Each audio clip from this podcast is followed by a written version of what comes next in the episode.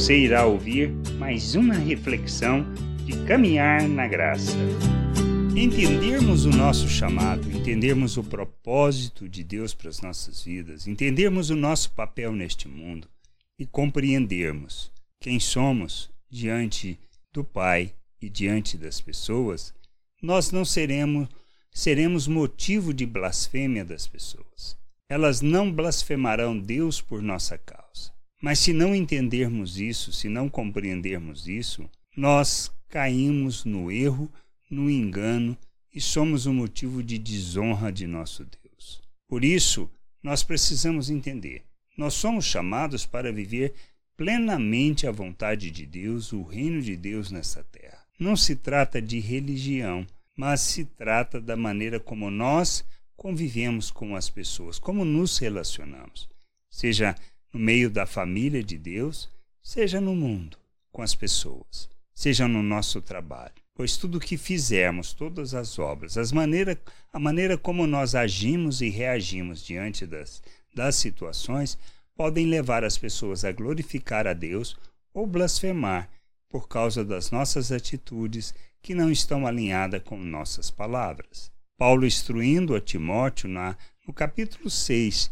do versículo 1 e 2, ele afirma: Todos os servos que estão debaixo de julgo considerem dignos de toda honra o próprio Senhor, ou seja, o seu patrão. O empregado deve considerar digno de honra o seu patrão, para que o nome de Deus e a doutrina não sejam blasfemados. Também os que têm Senhor fiel não o tratem com desrespeito, porque é irmão. Pelo contrário, trabalha ainda mais, pois ele que partilha do seu bom serviço é crente amado. Ensina e recomenda estas coisas. É isto que a gente precisa entender.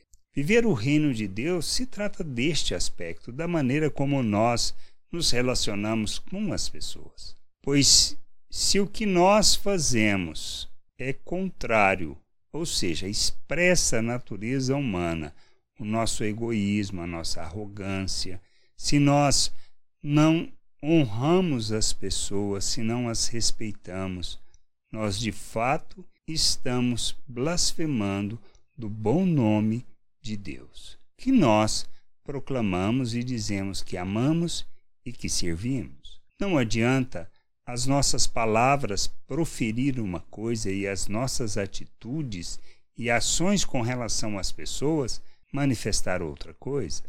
Precisamos entender que nós somos chamados para vivermos o reino de Deus de forma plena, usando deste mundo em favor do reino de Deus. Desonrarmos as pessoas é vivermos de uma maneira que não traduza o reino de Deus, que não revela a sua glória que não manifesta as virtudes de Deus a todas as pessoas, em todos os lugares e em todo o tempo. Compreendermos isso é que nos conduzirá nessa jornada de crescimento, de amadurecimento e de vivermos a plena vontade de Deus. Somos chamados para revelarmos o reino, para proclamarmos a glória de Deus, para falarmos de sua salvação para falarmos do mistério oculto que foi revelado em Cristo Jesus, para falarmos da salvação e da maneira como Deus deseja que nós vivamos neste mundo.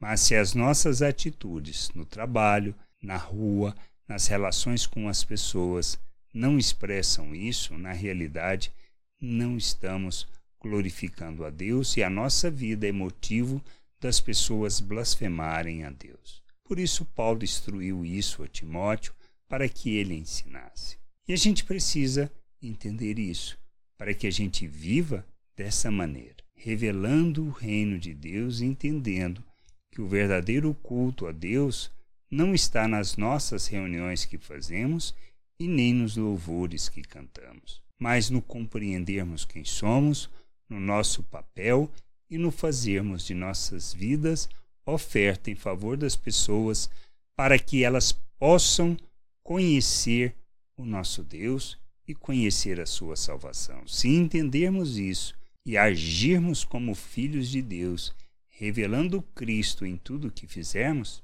estamos no caminho e na vontade do Senhor. Graça e paz sobre a tua vida. Amém. Não deixe de ouvir outras reflexões de caminhar na graça no agregador de podcast de sua preferência. Procure por Caminhar na Graça.